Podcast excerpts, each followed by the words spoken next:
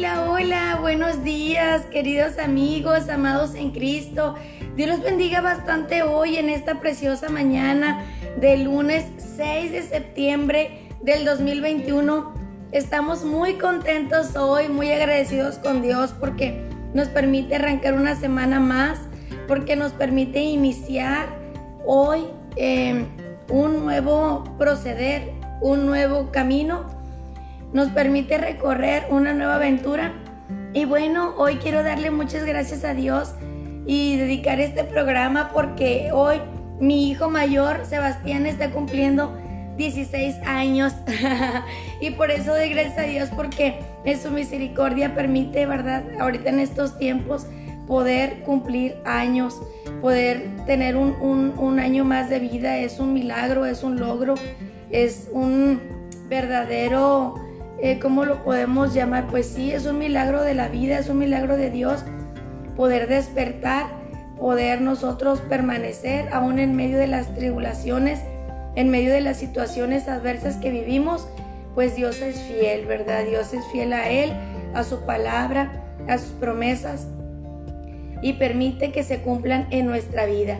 Y bueno, pues les mando muchos saluditos a todos los que ya están conectados, a Olguita, Dios te bendiga, Olguita, a mi hermanita Berta, a mi hermanita Yoli, a mi hermanita Yolandita, a Yurek, Dios los bendiga, a mis padres también que aquí están. Gracias, Olguita, gracias por sus felicitaciones para mi hijo. Bueno, recibo sus felicitaciones y recibo sus bendiciones en el nombre de Jesús. Y bueno, miren, esta semana, saludos a mi pastor Damián Ayala también, Dios te bendiga, pastor. Miren, esta semana vamos a estar viendo em, el tema No todo lo que brilla es oro. Eh, va a ser nuestro, nuestro tema de la semana. Y nuestro subtema del día es el final de los malvados. Dios bendiga a mi hermanita Rosy, a mi, hermanita, a mi tía Vero Velázquez también. Miren, a veces nosotros, mis hermanos, tendemos mucho a movernos y a guiarnos por lo que nuestros ojitos alcanzan a ver. Y muchas veces sucede que en nuestro corazón se llena de sentimientos y nuestras emociones afloran y eso nos, nos conduce o conlleva de alguna manera a tener reacciones inapropiadas delante de Dios. Y digo inapropiadas porque vamos a ver hoy el Proverbios 24. Mire mis hermanos, Proverbios 24, 1. Dice la palabra de Dios en el nombre de Jesús. No tengas envidia de los hombres malos, ni desees estar con ellos. Miren, Muchas veces sucede que se vienen estas situaciones a nuestra vida, que afloran estas emociones y que muchas veces tenemos esas reacciones para ciertos acontecimientos que vivimos. Por ejemplo, a veces sucede que a nosotros podemos ver que hay hombres que les va muy bien. Y me refiero a hombres por el ser, ¿verdad? De manera general. Sucede que nosotros pensamos y decimos, oye, ¿por qué le va muy bien? O sea, anda en fresco bastante y nos viene ese, pues sí, ¿verdad? Esa envidia, porque si Dios habla de envidia es porque surge y, y viene la envidia desde el punto de vista frustrado, o sea, como una frustración en donde dices, oye, ¿cómo es posible que esa persona es malvada, es perversa? Y mira, o sea, cómo anda súper alegre, cómo le va bien, cómo prospera todo. Yo creo que todos en algún momento hemos pasado por estas circunstancias, hemos vivido estas emociones, hemos traído a nuestra mente estos pensamientos. Pero Dios esta semana nos va a enseñar que no todo lo que brilla es oro, ni todo lo que apesta es basura, no. No, mis hermanos. ¿Sabes por qué? Porque A veces nosotros decimos, oye, es que esa persona anda muy bien, anda muy en paz. Esa persona eh, todo, le, todo le sale bien y, se porta mal. Y yo que me porto bien, que trato de hacer lo correcto, que busco a Dios, que estoy en rectitud, parece que me va contrario. O sea, ¿por qué me cuesta tanto? Yo creo que todos hemos en algún momento preguntado a Dios y se acuerdan que la semana pasada hablábamos de los para qué, ¿verdad? Y esta semana los íbamos a ver.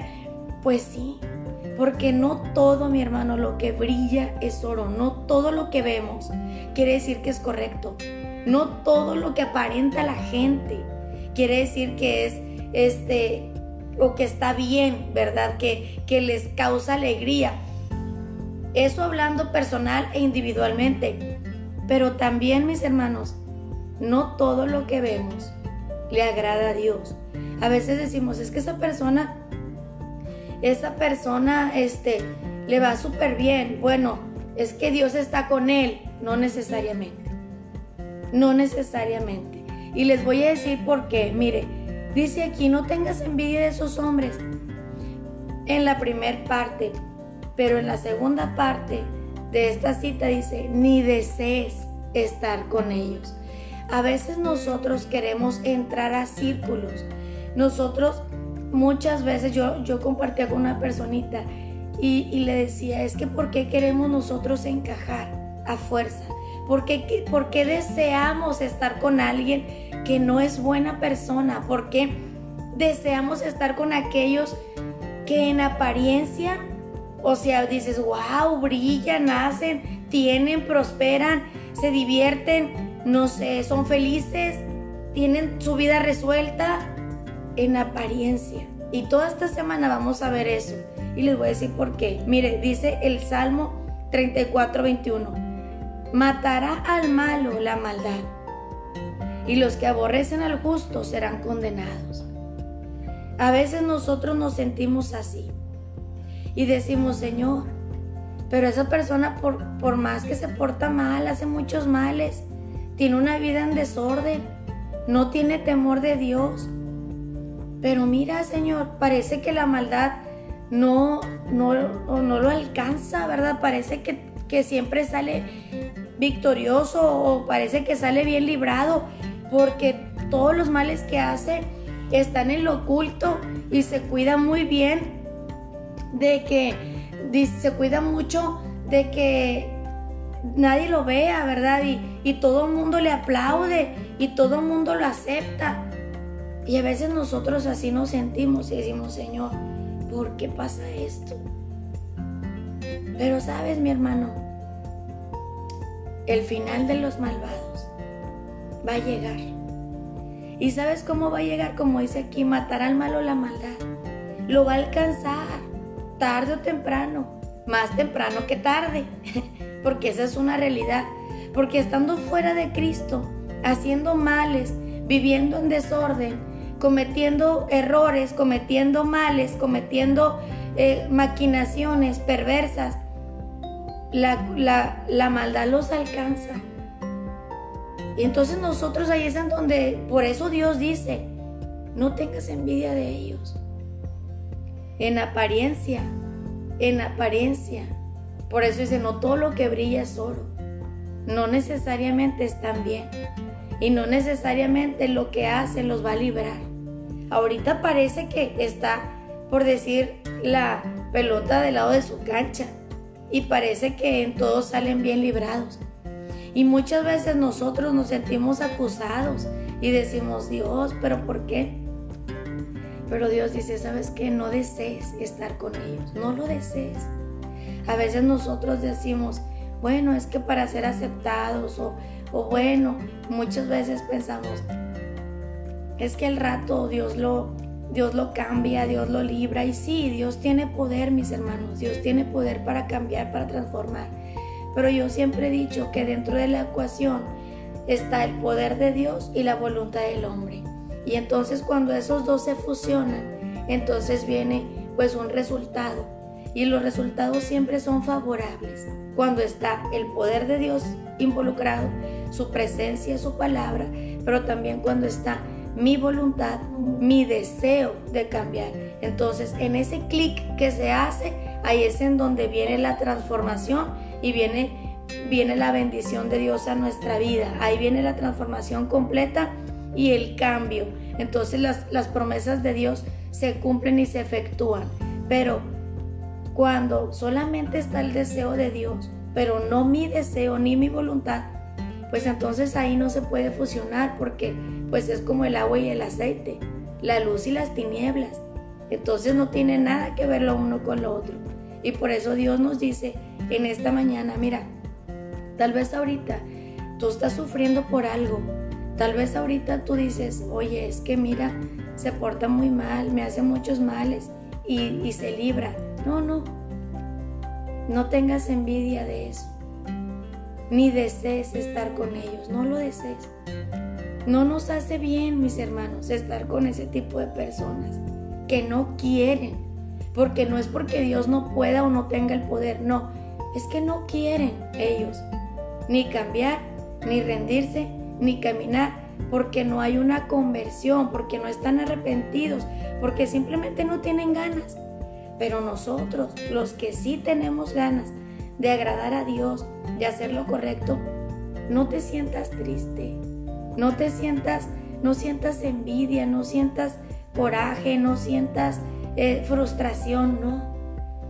Porque así como al malo alcanza la maldad, también la bendición alcanza a los que hacen lo correcto, a los que sirven a Cristo. Nos alcanza, nos persiguen las bendiciones de Dios siempre, porque así es Dios. Dice, matará al malo la maldad. Fíjense, no solo lo va a alcanzar, lo va a matar. Claro, la destrucción llega. Nosotros decimos, pero ¿cuándo? ¿Hasta cuándo? Como dice su palabra, ¿verdad? Que al siervo infiel va a venir Dios a la hora que no espera, ni se imagina. Y entonces dice que va a venir a esa hora y lo va a poner va a poner su parte donde? Con los hipócritas. Allá será el lloro y el crujir de dientes. Hablando de los que conocen de la palabra. Y de los que no conocen, como dice su palabra, y los que aborrecen al justo, como aquellos que dicen, bueno, pues hablando de los siervos infieles, esta va a ser su parte, allá, el, eh, donde el gusano nunca muere y el fuego nunca se apaga. Su parte con los hipócritas, allá van sí, pero también con aquellos que despreciaron a Cristo. Que dices, pues yo nunca conocí, pues sí, pero lo despreciaste. Por eso no quisiste, porque rechazaste la, el regalo de la vida eterna, rechazaste el regalo de la salvación. Y por eso dice aquí, los que aborrecen al justo serán condenados. O sea que si hay retribución, mis hermanos, no te sientas tú desesperado, no te sientas triste, que no te agobie cuando ves que alguien hace males y males y males, no, pero tampoco desees estar con ellos. A veces nosotros por encajar, a veces nosotros por cuidar eh, cierta eh, reputación, a veces por querer nosotros ser parte, deseamos estar con ellos. No, mi hermano, ni siquiera lo desees, ni lo pienses. Por eso Dios esta semana va a hablar de eso, nos está hablando de eso que no todo lo que brilla es oro. Yo, yo me he topado con personas que dicen, hombre, es que esa persona, oye, eh, no sé qué hace, pero hace por los males y nadie lo descubre nunca. Oye, nunca trae consecuencias. Le aplauden lo que hace. Bueno, en apariencia, mi hermano. En apariencia. Ayer nuestro pastor decía, puedes voltear a la izquierda y a la derecha, que nadie te está viendo, pero se te olvida voltear arriba al cielo. Porque el que todo lo ve, ahí está presente. Y mira, dice el Proverbios 14:32, el impío es derribado por su maldad, pero el justo tiene un refugio cuando muere. Así dice su palabra. Qué precioso, mi hermano. El impío, el que hace obras malas, el que comete pecado, pero deliberadamente, porque todos pecamos, caemos, tropezamos, nos equivocamos y cometemos errores. Esa es una realidad. Pero aquellos impíos son los que maquinan, son los que tienen una mente retorcida, perversa. aquellos que no tienen temor de Dios ni de los hombres. Y dice, pero dice, van a ser derribados por su maldad. Hay esperanza de que esos hombres van a ser derribados. Por eso no tengas celo, no tengas tristeza, no, no te agobie, mi hermano, cuando ves que alguien hace lo malo, porque a veces somos afectados. Esto estoy hablando porque a veces afecta nuestra vida, casi siempre. Por eso dice que los que aborrecen al justo, alguien te aborrece, te hace males, vive en desorden, eso impacta tu vida y dices, es que ya, Señor. Bueno, Dios dice, no tengas envidia. ¿Y sabes qué? No solo no andes con ellos, no estés con ellos, ni siquiera lo desees, ni siquiera lo pienses. No te pierdes de nada, mi hermano. No te pierdes de nada. La maldad los va a alcanzar. La maldad los va a destruir, se van a autodestruir. Así es. Y dice, el impío es derribado por su maldad, pero el justo, mira mi hermano, para ti que dices, tú es que ¿de qué sirve que me porte bien? Bueno, primeramente, nosotros recibimos el regalo de la salvación y de la vida eterna. Pero también el justo tiene un refugio cuando muere, como dice su palabra. ¿Cuál refugio? Como dijo Jesús, que Él fue a preparar moradas para todos aquellos que le servimos, que le seguimos, que lo esperamos, para aquellos que esperamos su venida nuevamente. Hay moradas eternas que nosotros vamos a habitar. En su tabernáculo vamos a ser guardados. Ahí está nuestro refugio. Nosotros, aunque la maldad, como dice la palabra, dice que nosotros no vamos a tener temor del terror nocturno, ni de saeta que huele de día, ni de saetas que en medio del día destruya. No, mis hermanos. De los dardos del enemigo nosotros vamos a ser librados porque tenemos un refugio. Y aún si nosotros morimos, en medio de las situaciones adversas, nosotros tenemos la esperanza de la eternidad con Cristo. Pero al malo, pero al impío, pero al perverso, pero al que maquina, pero aquel que tiene mente retorcida, pensamientos inicuos, como dice su palabra. ¿Qué le espera, mi hermano? Y sabes una cosa, no solamente en la eternidad, aquí. Aquí tiene su retribución. La maldad lo va a alcanzar, mi hermano. Claro que sí. Dice Proverbios 14, 12. Hay camino que al hombre le parece derecho, pero su fin es camino de muerte. A veces nosotros nos entristecemos y decimos, Señor, es que mira todo lo que hacen. Y a mí me toca recibir los males, todos los males y parece que salen bien librados. Y todo el mundo les aplaude y todo el mundo los quiere. Y sabes qué? Que nadie descubre lo que hacen, Señor. Lo hacen muy bien. Y muchos hasta se refugian en ti porque usan tu nombre, Dios, para escudarse. Pero Dios dice, sí, hay camino que al hombre le parece derecho porque dice, no, es que yo estoy bien no es que yo no hice ningún mal. No, pues es que Dios es bueno. Dios perdona a todo el mundo. No, pero es que Dios nos ama a todos. Es que Dios nos salvó a toda la humanidad. Es que todos vamos a estar con Dios, por mencionar algunas cosas. Y si bien es cierto, es que sí, Cristo murió por todos, pero también dice que el que tiene el Hijo tiene la vida. El que no tiene el Hijo de Dios no tiene la vida. Dice que el que cree Dice, el que creyere fuera bautizado será salvo, pero el que no creyere será condenado. O sea que no solamente se trata de lo que Cristo hizo, sino de lo que nosotros le correspondemos. De eso se trata. Y por eso dice que hay caminos que al hombre le parecen derechos. Pero el fin, ¿cuál es el final de los malvados? La muerte. Ese es el fin de los malvados, la muerte la condenación eterna. Y no solamente hablando de la eternidad, aquí hay retribución. Así que hoy mis hermanos, en esta mañana, yo quiero decirte que tal vez hemos padecido, hemos pasado situaciones, en donde también nos hemos preguntado, Señor, ¿hasta cuándo?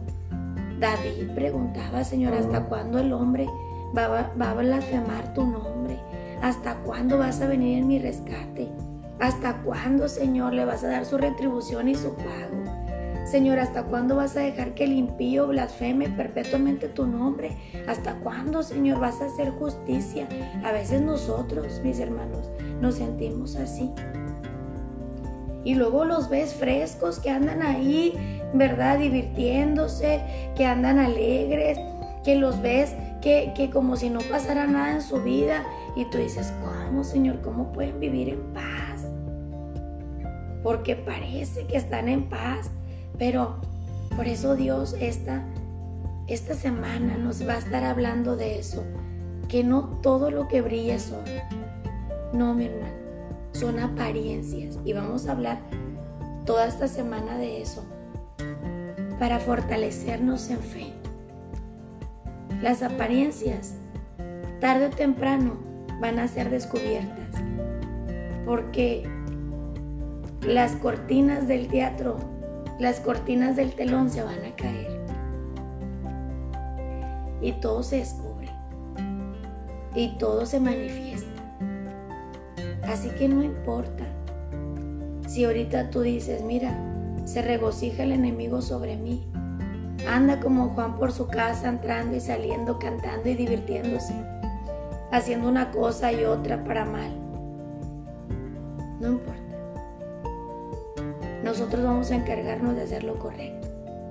Ni siquiera tengamos envidia o celo, mi No. Porque al final de cuentas, la maldad los va a alcanzar. Así como a nosotros, las bendiciones nos persiguen. También al malo, la destrucción lo persigue. Terminan destruidos, muertos, condenados. Y suena fuerte esto, pero no es porque uno condene, no. Uno siempre está compartiendo la palabra para que se arrepientan, pero cuando Dios habla de esto es porque son personas que no se arrepienten, que no tienen ganas ni siquiera de conocer a Cristo ni a su palabra, mucho menos servirlo y hacer lo correcto. Pero nosotros sí, así que no te desanimes. Hay recompensas para aquellos que buscan a Dios.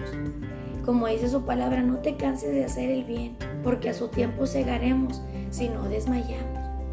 No seamos vencidos de lo malo, sino vamos a vencer con el bien el mal. Y no necesariamente a ellos, porque muchas veces decimos, vamos a hacerle bien, vamos a hacer, no, vamos a hacerlo bien, vamos a hacer lo correcto, vamos a hacer lo bueno, conforme a Dios, a su palabra, para Cristo en todas las cosas, con todas las personas, en todos los escenarios, en todos los contextos, aun cuando nos sentimos tristes, aun cuando tenemos la oportunidad de hacer mal, vamos a hacer el bien, porque ahí radica nuestra verdadera identidad. Cuando a pesar de que nadie nos ve, hacemos lo correcto. Cuando tenemos esa esperanza en Dios, ahí radica lo bueno. Porque también sabemos que hay recompensa para aquel que hace lo correcto aquel que ama a Cristo, aquel que conoce su palabra y se apega a ella. Sí, tenemos errores y fallas y tropiezos y caídas y raspones y todas esas cosas. Pero nos levantamos de nuevo y lo volvemos a intentar. Y cuando ya lo estamos haciendo bien, lo perfeccionamos. Y así vamos en un continuo aprendizaje, en una evolución constante, en un crecimiento progresivo haciendo lo que a Dios le agrada. ¿Y sabes qué? Cuando hacemos eso, en nosotros, mis hermanos, se presenta la bendición de Dios. Vivimos en paz, estamos tranquilos. Dios nos hace sabios, entendidos. Mire tantas cosas que Dios tiene, promesas preciosas que se cumplen en nuestra vida. Así que hoy, mis hermanos, nombre, Dios pone a cada quien en su lugar. El tiempo lo dice todo. La voluntad y la misericordia de Dios también. Y no es porque Dios quiera, porque Dios no reprueba a nadie, Dios no castiga a nadie, no, nosotros solos. Las personas solas se buscan su propia retribución, sus propias consecuencias. Así que no te sientas mal. Si, si esto está pasando en tu vida, no te sientas mal. No, vamos a gozarnos y vamos, esto es un estímulo para seguir haciendo lo correcto, para seguir haciendo lo recto. Como decía Dios de Job, que Dios tenga ese testimonio tuyo y mío. Que cuando venga el enemigo y haga puros males, Él diga, y no has considerado a mi siervo, mi sierva tal, varón o mujer perfecto y recto, temeroso de Dios y apartado del mal. Así, mi hermano, así Dios nos va a conocer. Padre, gracias te damos en esta preciosa mañana. Señor, esta semana vamos a conocer los para qué. Yo sé que todas estas cosas nos van a, a dar, Señor, enseñanza. Tú tienes grandes promesas para nuestra vida. Y nos damos cuenta que no todo lo que brilla es oro. A la gente le gusta vivir de apariencias, pero nosotros no. Señor, si caemos, si flaqueamos, si nos debilitamos, si tropezamos, si cometemos errores, tú lo sabes todo. Pero nos volvemos a levantar, nos ponemos de pie y lo volvemos a intentar. No tenemos envidia de los malos, Señor, porque conocemos el fin que les espera. No, Señor, tal vez hoy mis hermanos están cansados, tristes, agobiados, frustrados. Señor, porque los enemigos nuestros tal vez quieren oprimir nuestra vida, porque hacen males, Señor, y en apariencia, Señor, nadie los descubre. Pero tú todo lo sabes. Tú descubres todas las cosas, Señor. Y el final de los malvados ya está. Ya está el destino de ellos, Señor, trazado. Porque ellos mismos lo hacen, se lo buscan. Y los va a alcanzar, Señor, la maldad y la destrucción, Señor. Pero nosotros los que esperamos en ti, aún aunque nos sintamos, Señor, burlados porque hay gente que se puede burlar de nosotros, tenemos esperanza eterna, viva y eficaz. Y aún en este mundo, Señor, podemos tener tu protección, tu cuidado, tu ayuda. Y estas cosas que suceden, ahí viene la respuesta de los para qué. Porque es para perfeccionarnos. Nuestro corazón sencillo y humilde, temeroso de ti. Que nosotros nos quitas la envidia y los malos deseos, Señor. Porque tú dices en tu palabra que ni siquiera deseemos estar con ellos. Ni siquiera, Señor, convivir ni siquiera interactuar, Señor. Precioso, ni en pensamiento. Guarda mis hermanos, fortalécelos, Señor. Es difícil esto porque el corazón se duele, pero tú nos fortaleces. Bendigo a todos mis hermanos que están conectados el día de hoy, Señor. Y ayúdanos a ser fieles a ti. Y a, saber y a reconocer que no todo lo que brilla es oro, Señor en el nombre de Jesús. Amén. Aleluya. Decía por aquí mi hermanita. Muchas gracias por sus oraciones. Mi hermana Erika ya está sana y también Dios ha tocado su corazón porque dice que ahora le servirá al Señor y que no se apartará de él. ¡Ay, gloria a Dios! Aleluya. Dice, gloria a Dios por lo que ha hecho en su vida. Muchas gracias. Ay, qué precioso testimonio, qué precioso. Gloria a Cristo, mi hermanita Rosy. Dios te bendiga. Así es, nuestro Dios es bueno. Exactamente, mire cómo nos persigue. Decía mi hermanita Olguita, hermosa enseñanza. Nos pone Dios esta semana que el Espíritu Santo te ilumine. Dice, ay, se me perdió, se me perdió.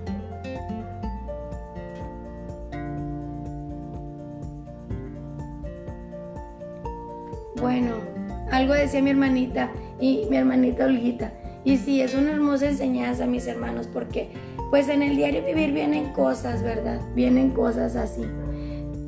Dice Irmita, vamos a orar por su salud. Amén.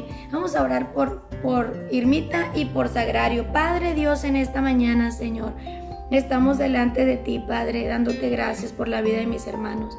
En esta hora, Señor, te ruego por mi hermana Sagrario, Señor. Tú conoces la vida de ella, su situación, su condición. Señor, la ponemos en tus manos, que tú seas obrando a su favor conforme a tu misericordia. Sabemos que los procesos que pasamos, Dios, es por algo, por una razón, porque estás perfeccionando, Señor, algo en nuestra vida. Señor, yo te ruego solamente que la fortalezcas, que la libres, que restaures, que vivifiques, que levantes, Señor, su familia, su casa, sus hijos, su persona. Que todo lo que está pasando, Señor, tú seas ayudándole, Padre, a mi hermana.